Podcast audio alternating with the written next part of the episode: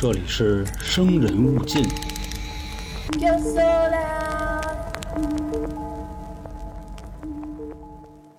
喜欢玄学这一块的朋友啊，肯定都知道这么一个现象，就是看天啊。当然，喜欢三国的朋友肯定也知道诸葛丞相是吧？借东风，然后这个七星灯续命等等。包括咱们喜欢历史的朋友，之前也都看到，每每有人要改朝换代的时候，一定就会说啊，天生祥瑞，因为你总要搞一些这个超自然的东西，告诉大家，你看啊，这可不是我要如何如何，这上天都说话了。毕竟呢，天上的东西在以前呢不太好作假，也不像现在拍个照片啊，拿个 PS 一 P 呀、等等的。所以说，看天就成为大家做事很重要的一个点。当然，这个看天啊，其实主要看两个东西，晚上主要看星星，其实星座呀都是这意思。那还有一种就是看云，咱们常都听啊，就是这儿有一个什么帝王云，什么祥瑞之云。其实还有一些自然现象之前呢，天上也会有一些云彩，比如什么排骨云呐、积雨云呐、等等。那如果说这个时候啊，天上的云彩形成了一个字，并且这个字呢叫女死或者是女王，那你觉得又会发生什么样的事儿呢？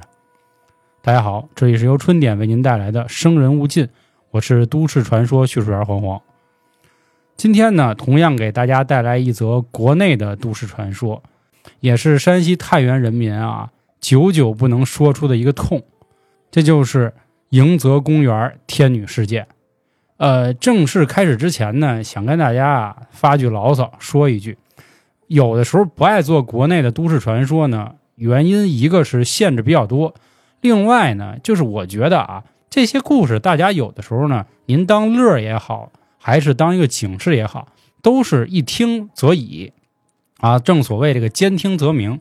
但是有的人呢，这个真跟你上纲上线，比如之前我讲过一个济南的都市传说，当时我还没太敢把这个地儿都说出来，因为已经有小伙伴在底下发嘛，哎，真有人私信我教育我说啊，你怎么能这么说我们济南人民啊？我们济南人民没出过这事儿啊，就压根儿就没怎么办，呱啦呱啦呱。你说，哎呀，这件事儿呢，就我觉得啊，好像违背了要做都市传说的意义。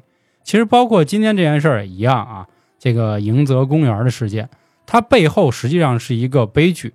我们也希望逝者安息，也希望这样的悲剧不再发生。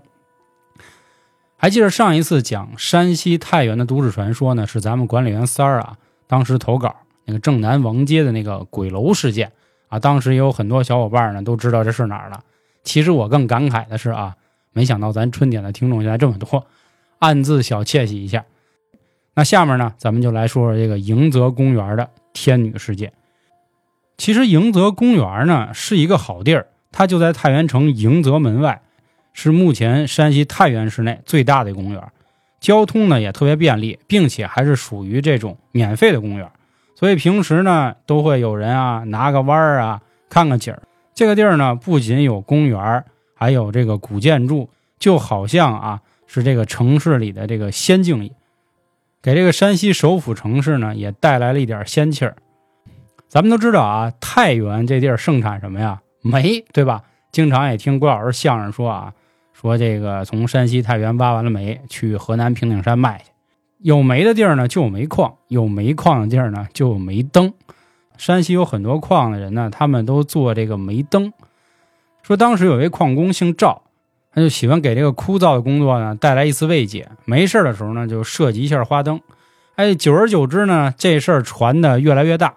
大家互相就说啊，说咱要不一块儿咱搞搞啊？就毕竟每天挖煤挺辛苦的。后来呢，就在一九八九年的时候搞了一次金秋灯展。当时本以为呢，就只是几个附近小地儿的人热闹热闹得了。结果不仅啊，全省的来了，连外省的都过来了。说，哎，你瞅瞅咱这个，哎呦，真有意思。说当时这个灯呢做的栩栩如生，甚至有人建议呢，说咱啊正好北京举办亚运会呢。咱把这灯给送过去，让全亚洲人民，甚至全世界人民都见一见。哎，咱煤矿工人的这个力量，咱们煤矿有力量，哎，有力量，就这意思。所以随着时间的推移呢，在一九九零年的八月，就在北京正式举办了。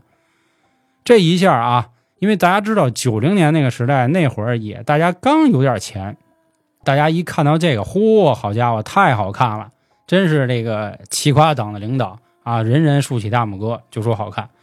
山西省政府一看，嘿，这看来还是挺好的，是吧？那咱干脆在咱们太原市，咱们自己也展示一下。毕竟啊，这件事儿一开始就是从咱们这儿走出去的，那肯定得让咱们来。这就有了著名的“美海之光”的灯展，也就在一九九一年正式举办灯展。这日子呢，也是响晴博日啊，天气十分的好。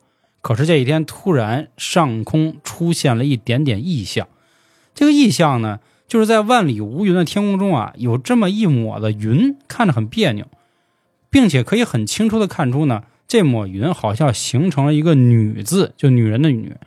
在这个“女”字下面，好像还有那么一横一竖的。有的人说是不是女死啊？也有的人说好像是女王，就是那死亡的亡。当时天上的这个云彩的异象，有很多人都察觉到，但是也没有人多想啊，只不过觉得就是凑巧了。大家现在没事刷刷微博也能看到啊，比如赶上晚霞的时候啊，大家也都会分享照片。那云彩有的时候就会形成一些很可爱的这个样子，当然也有一些很离奇的，甚至呢还有一些假云彩，它其实有可能是军事行动，也有可能是测量气象的。反正当时呢，大家也没多管。前面已经铺垫过两次，大家记住吗？一次一九八九年的灯展，还有一次在北京九零年的灯展。所以这次回到山西太原之后呢，人就来的更多了。说就在灯展这些日子里啊，平均每天售出的票将近有七万多张，这些还不包含有送的票、有组团的票，还有翻墙头的票。总之吧，说当天来的人呢，可以说是多上又多啊，就是爆满。在迎泽公园里头呢，有这么一座古老的孔桥，正好把桥呢分成南北两个部分。这个灯展一到了晚上，哎呦，映着湖光，那更漂亮。有句成语嘛，“五光十色”。啊，当然也未必一定是形容这个的，咱就说，总之漂亮异常。这个时候呢，桥上的人也越来越多，因为趁着这个湖面拍出来的景色会更好。这个时候，悲剧的种子也已经慢慢种下了。就在所有人都欣赏着这次灯展的时候，突然桥内就引起了骚动，也不知道什么样的原因，一传十，十传百，整个桥上乱哄哄的，形成了一团。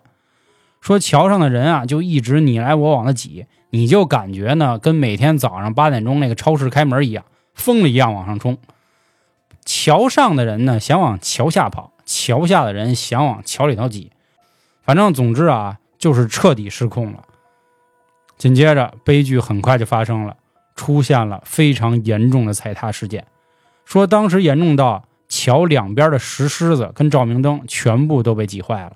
很多人当时的死因是由于窒息啊。前两年吧，我记得一年前，韩国的那个梨泰院事件，不就是在一个很狭小的一个小路上，然后很多人这么一层一层叠，这人一压着啊，喘不上气儿来，悲剧就发生了。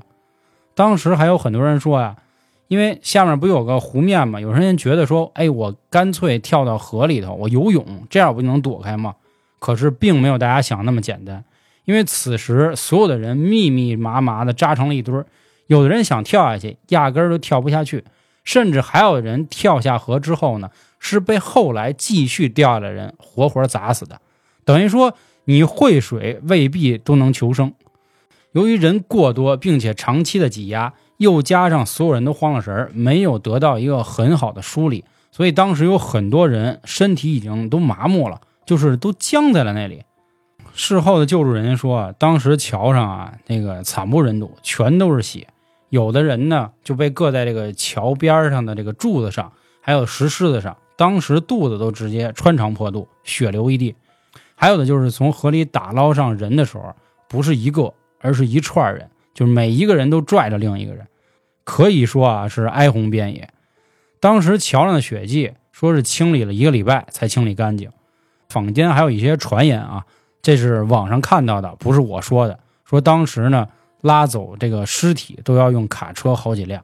虽然官方报的是死了一百零五人，伤了一百零八人，这样一则让人非常悲痛的事件呢，在当时山西太原省的报纸上也只是潦草的几笔一带而过了。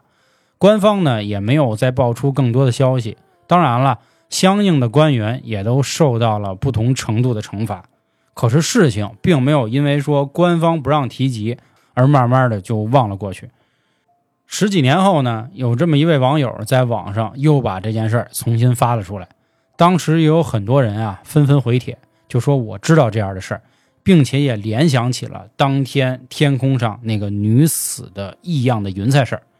因为根据当时官方的报道啊，在死亡的人数中有八十个全部为女性，也因此有这么一派说法出来了，说呀，这个就是上天玉皇大帝在给自己选宫女的。所以大家呢也别太过悲伤，可能对于他们来说呢，是升往了极乐世界，去了一个新的地儿。当然，我觉得咱没有必要去质疑人家传出来这样的都市传说。其实这就是给自己的一个心理慰藉。后来呢，还有层出不穷的人开始说当天的经历，比如有这么一家人说了啊，说明明我们当天晚上呢就是想去看这个灯展，可是我妈那天啊死活不让我去，也不知道为什么。我妈就说觉得心里不舒服啊，觉得心里不踏实，说今天要去呢肯定得出事儿。另外还有一个出租车司机啊就说，本来当天呢。要去那边拉活，但是莫名其妙的看见大街上有两团绿色的火。当他开到这个火的附近的时候，突然这两团火变成了人，抽的一下从他这个车上就穿过去，吓他当时就回家了。第二天看新闻才知道出现了这样的事另外还有这种啊，去的路上，比如车突然坏了，还有的人呢，比如说这个脚崴了等等，但很不幸，还是有很多的人在这次事故中失去了生命。也正是因为这样种种的传说，导致后来迎泽公园客流量大幅度下降，甚至呢说当时有这么一家三口在这上面划船的时候，这个小孩子指着河里就说：“哎，爸爸妈妈，你看这下面怎么这么多人游泳啊？游泳大家都知道啊，至少你要穿个泳裤泳衣吧。可是小孩子看到底下游泳的人穿的全部都是自己正常的衣服，这样也不难让人联想到，是不是就是？”当时发生灾难的那些亡魂们，其实今天这则都市传说呢，我觉得更多的是给大家一个警醒吧。马上又快到十一了，尤其去景点的时候呢，一定要多多注意自己的人身安全。人多的地儿呢，咱们尽量呢这个审时度势，不是说拦着各位不让大家去玩啊，因为有些情况你可能做到的很优秀，比如冷静沉着，但是其他人未必。也希望这样的事儿再也不要发生，永远不要发生。最后也祝各位在每一次游玩的时候都有一个好心情，也有一个好回忆。还是啊，如果您的家乡有什么故事，或者您希望我讲的，也欢迎关注微信公众号“春点”，里面能进群，也能听尺度大的春风大典，以及被平台干下去的一些下架节目。找到我点菜也好，咱们讨论也好，都没问题。我是都市传说叙述员黄黄，感谢今天各位的收听。咱们下周见，拜拜。